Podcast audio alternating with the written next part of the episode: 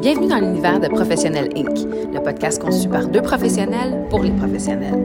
Gestionnaire, entrepreneur ou de profession libérale, si tu fais face à des enjeux de leadership et de développement, t'es au bon endroit. Alors que tu sois sur la route, au gym ou entre deux meetings, monte le volume et laisse nos discussions t'inspirer à te propulser. Bonne écoute! Bonjour et bienvenue sur le sixième épisode de Professionnel Inc. Hello Annie! Allô Cathy! Comment ça va ce matin Annie avec ton beau teint de fille qui revient de vacances? je suis zen. C'est super. Bienvenue sur le podcast et pour les gens qui auraient le goût de nous suivre en visuel également, Professionnel Inc. a une chaîne YouTube sur laquelle on va mettre dans le fond euh, les meilleurs moments, euh, des moments de nos brainstorming et tout ça. Donc si jamais ça vous dit, abonnez-vous à notre chaîne et pour le reste, ben continuez à nous suivre de façon auditive. Super, vous pouvez nous voir et nous entendre séparément ou ensemble. Exactement. Aujourd'hui, on a une émission qui vraiment vient nous chercher. Euh, c'est un sujet qui touche à peu près tout, le monde. Donc, euh, on va vous parler du syndrome de l'imposteur. Depuis le début du podcast, je pense qu'il n'y a pas un épisode où on n'a pas fait référence au syndrome de l'imposteur. C'est aujourd'hui qu'on rentre dans le vif du sujet. Oui, puis tu sais, personnellement, pour me me catcher moi-même dans ce syndrome-là à plusieurs reprises dans ma carrière. Euh, et, de l'entendre aussi des gens. Euh, puis je pense que c'est aussi, c'est un nom commun. Euh, puis je suis pas sûre que tout le monde comprend vraiment qu'est-ce que ça veut dire. C'est quoi pour toi le syndrome de l'imposteur, Cathy? Oui, ben c'est en fait c'est l'implication, je pense que les gens prennent pas nécessairement vraiment en compte. C'est le syndrome de l'imposteur, on est vraiment atteint de ça. C'est vraiment un syndrome, c'est pas pour rien que c'est ainsi qu'on l'appelle. Et euh, honnêtement, ben ce que ça vient faire le syndrome de l'imposteur, c'est que ça te ramène constamment dans un état de doute. Et c'est là où ça devient très difficile à gérer.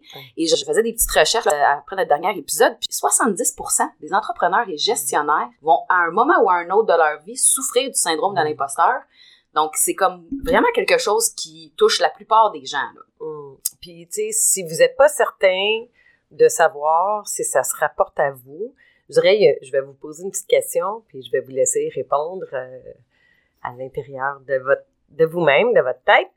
Alors la question c'est, est-ce que ça arrive des fois que vous entendez les compliments, mais que vous n'y croyez pas? Donc, vous n'avez pas le sentiment d'avoir de la valeur, d'être doué pour être heureux dans ce moment-là. Donc, si vous entendez souvent des compliments, vous n'arrivez pas à y croire, c'est le syndrome de l'imposteur très pertinent. Et euh, tant qu'à être dans les outils, je vais également euh, référer nos auditeurs à un autre outil très pertinent pour pouvoir valider s'ils sont vraiment pris dans ce cercle-là. Et c'est l'échelle de Clance. Je sais pas si tu connais l'échelle de Clance, mais dans le fond, c'est un questionnaire que tu peux euh, assez facilement trouver en ligne. Là. Quelques questions auxquelles tu réponds, puis que selon, dans le fond, les réponses que tu as choisies, là, cumul de pointage va t'indiquer si tu es en ce moment dans ce syndrome-là. Donc, ça peut te permettre, dans le fond, si tu sais que c'est là où tu en es en ce moment, mm. de prendre les actions nécessaires pour essayer de te sortir de ça. Parce que la chose qui est vraiment euh, à prendre en considération avec le syndrome de l'imposteur, c'est qu'une fois que tu es pris avec ça, ça devient un cercle vicieux. Oui, parce que dans le fond, c'est d'être conscient qu'on est capable de faire quelque chose, mais de pas croire en soi. C'est de dire, ben là, je m'aime pas pour le moment parce que j'y crois pas. Euh, mais je sais que je suis capable. Fait que je me réfugie dans l'action pour compenser. Puis c'est pas vrai que les actions, ça va t'amener à avoir une plus grande estime de soi. Exactement. Ce qu'il faut prendre en considération aussi quand on pense au syndrome de l'imposteur, c'est que euh, c'est souvent non justifié les gens vont avoir ce sentiment-là. Ça peut être, par exemple, parce que tu vas avoir une promotion ou tu vas entrer en fonction dans un poste où tu n'as pas nécessairement, par exemple, fait des études. Et là, c'est là que le syndrome de l'imposteur va rentrer en ligne de compte. Parce que là, tu vas être avec des collègues de travail qui, eux, euh, dans leurs euh, études, dans leur formation, vont avoir vu des trucs que toi, tu connais pas nécessairement puis que tu as appris sur le tas et qui t'a permis d'accéder, dans le fond, à ta fonction. Et c'est là que ce syndrome-là va venir t'impacter parce que tu miroires, dans le fond, ce que les gens vont, eux, te laisser entrevoir de par leur parcours à eux. Puis tu dis, ben voyons, je peux pas être ici, j'ai pas le même parcours, j'ai pas les mêmes études, j'ai pas la même expérience. Et là, tu tombes dans ce, euh, cette remise en question-là dont on parlait au début, là, de te ramener toujours à ce doute-là. Oui, tu sais, souvent, ça va être aussi, euh, ça va engendrer, je dirais, euh, le perfectionnisme parce que dans le syndrome de l'imposteur, c'est dévaloriser son identité à travers le langage interne, les mots qu'on se dit, mais penser qu'on peut s'en sortir en réussissant. Donc, on veut accumuler les réussites, on veut accumuler les preuves, mais accumuler des preuves de réussite va pas améliorer l'estime de soi. Ça va pas faire que tu vas t'aimer davantage. Donc, de là peut créer le syndrome de l'imposteur, plus de perfectionnisme parce qu'on veut être parfait pour s'aimer davantage.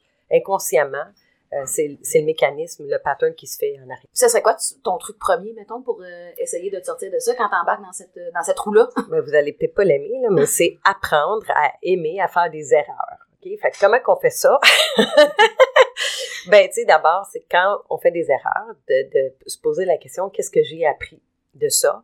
Et à travers ça, ben, il y a des croyances. Tu on parlait des croyances euh, limitantes euh, dans un épisode précédent. Fait que je dirais, faut changer la croyance que ce que je vaux dépend de mes réalisations. Fait qu'à la place, c'est de se dire, ben, mon sentiment d'être moi-même ou de poursuivre des objectifs qui me correspondent.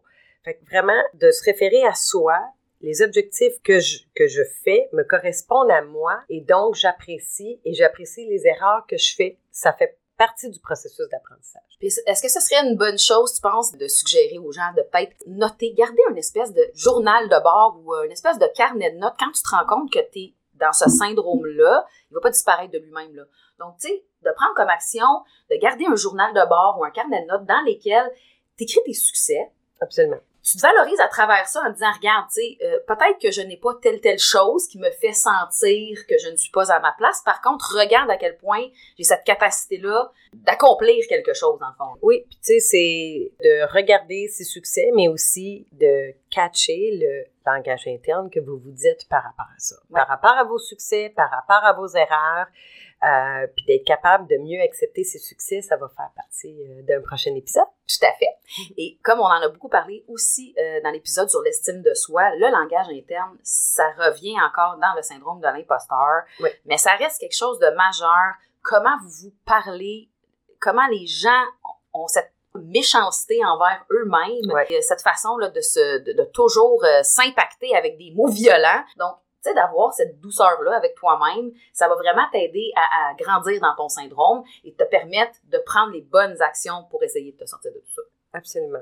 As-tu des exemples euh, de fois où ça a été utile pour toi quand tu t'es catché dans le syndrome de l'imposteur? Ouais, ben un peu comme tu disais tantôt, moi aussi je me suis à quelques reprises dans ma carrière euh, senti dans ce syndrome-là. Tu sais, j'ai un parcours un peu atypique euh, et dans l'entrepreneuriat et dans la gestion. Donc, c'est sûr que, tu sais, il y a certains moments dans ma carrière où j'avais vraiment l'impression de pas être à la bonne place. Et moi, mes trucs à moi, personnellement, euh, ben, l'écriture a fait partie, ça c'est sûr et certain. Moi, j'utilise beaucoup l'écriture dans la vie. C'est vraiment quelque chose. Ça me ramène. Quand je prends le temps d'écrire, ça me ramène au moment présent. C'est souvent un problème de pas être dans le moment présent, puis mhm. tu sais, qui fait que t'es pas capable de t'accepter où t'es en ce moment parce que t'es toujours en train de te voir trop loin.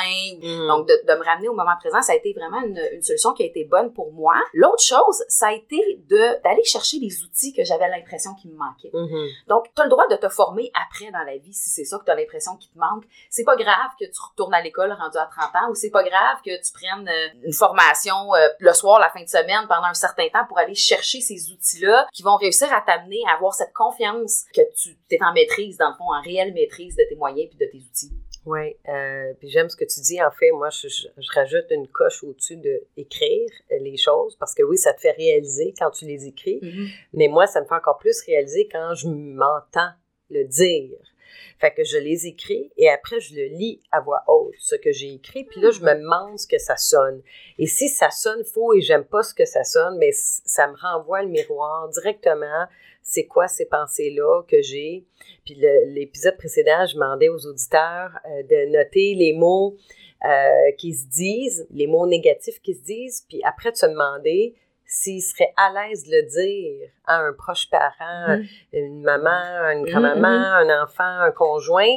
Et si la réponse est non, mais pourquoi vous vous les dites à vous-même? Fait que de l'exercice de j'ai un erreur, je suis pas bon, tata, ça revient à la même chose de se l'écrire puis de le dire à voix haute puis de dire wow. Et là, de se poser la question que je disais tantôt, qu'est-ce que j'apprends ici? Qu'est-ce que j'apprends de ça?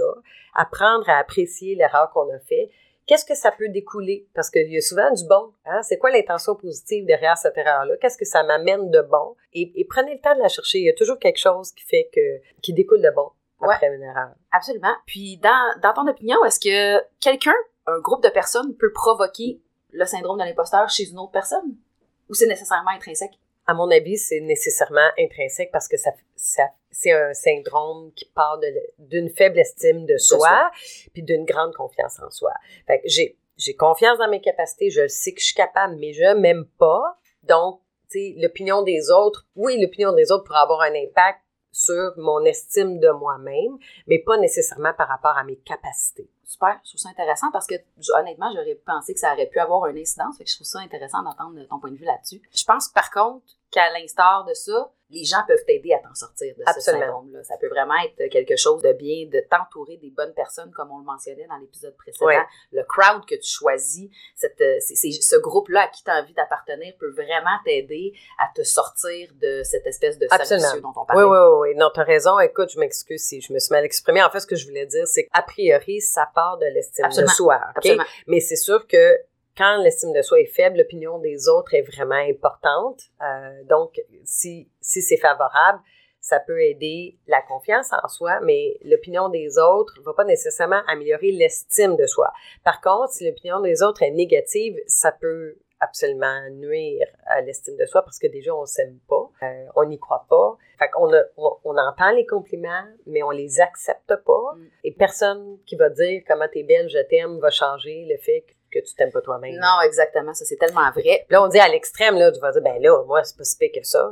Tu il y y a, des niveaux, là. Tu sais, si vous faites sur une échelle de 1 à 10, euh, vous n'êtes peut-être pas nécessairement à zéro là, quand vous avez le syndrome de l'imposteur au niveau de l'estime de soi. Euh, toutefois, peut-être que c'est un signe que l'estime de soi est plus faible. Est à travailler. Ouais, Est à travailler. Clairement. Il y a une chose importante, je pense aussi qu'il faut apporter. Tu n'as pas besoin d'être euh, dans un poste de direction ou un grand entrepreneur pour développer ce syndrome-là. Je connais des mamans qui ont eu le syndrome de l'imposteur, pensaient qu'elles pouvaient pas être des bonnes mères. C'est vrai. Donc, ça, ça, peut vraiment toucher tout le monde. C'est vraiment un syndrome qui est large, puis on a tendance à euh, l'associer avec ce type de travail ou de poste-là. Mm. Mais je pense que c'est important de dire que ça peut vraiment se développer, parce que comme tu dis, ça découle de l'estime de soi, donc ça peut vraiment se développer chez n'importe qui et dans n'importe quelle circonstance. Absolument. Donc, c'est vraiment important de faire l'exercice de savoir si on est dans ce syndrome-là, parce que des fois, on va se sentir mal, puis on, on, saura pas nécessairement le pourquoi on se sent comme ça, puis on n'aura pas le réflexe de penser que c'est probablement causé par un syndrome de l'imposteur parce qu'on on n'est pas dans un poste de direction et tout ça, puis on pense que ça, s'adresse seulement à ce type de personnes-là. Mais c'est vraiment important de savoir que non, non, dans, dans toutes les sphères de ta vie, tu peux avoir euh, ce syndrome-là. Oui, puis tu sais, ça peut créer deux choses. Là. Soit le fait que je me sens comme un imposteur, donc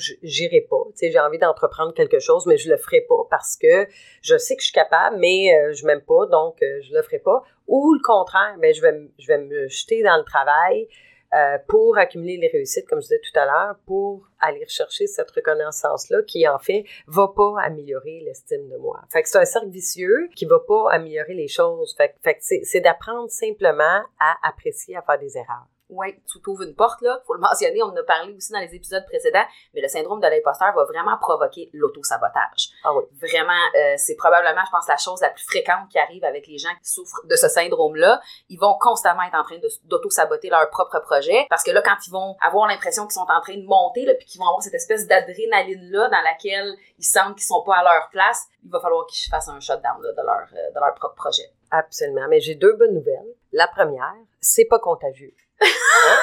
Ah j'adore, j'adore la deuxième, vous pouvez passer par-dessus ça, vous pouvez euh, réussir à passer par-dessus le syndrome de l'imposteur. Guys, pas de pandémie de syndrome de l'imposteur à l'horizon.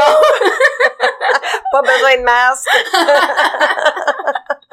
ah, j'adore. C'est excellent. On y va avec nos trucs pour passer par-dessus? Oui, oui, nos trucs, on en a pas mal dit, mais apprendre à euh, accepter ses erreurs, c'est donc se demander qu'est-ce qu'on a appris, faire la réflexion là-dessus et se concentrer sur des choses qui nous font sentir bien. Exactement. Allez écouter notre épisode précédent dans lequel dans lequel elle a dit? Dans lequel bloopers. OK, dans lequel oui, je vais y aller, moi. Je vais y aller pendant que tu ris. Écoute, moi, ce que je veux vous demander, c'est quand c'est compliqué, hein, quand vous sentez que c'est compliqué pour vous d'être bien, faites un lien entre le résultat et ce que ça vous dit comme personne. Qu'est-ce que ça dit de moi comme personne? Tu sais, dans les moments où je me sens inconfortable, c'est là. C'est là où le bas blesse qu'il faut se concentrer. OK? Parce que c'est là où ça fait mal souvent qu'on veut éviter. Fait que là, je me sens vraiment pas bien qu'est-ce qui fait, qu'est-ce que ça dit de moi comme personne. Puis essayez d'aller creuser un petit peu le, langage positif qui va sortir de là. C'est quoi que ça vous apprend de vous-même? Absolument. Vraiment, allez voir l'épisode 5, nos trucs pour travailler sur l'estime de toi.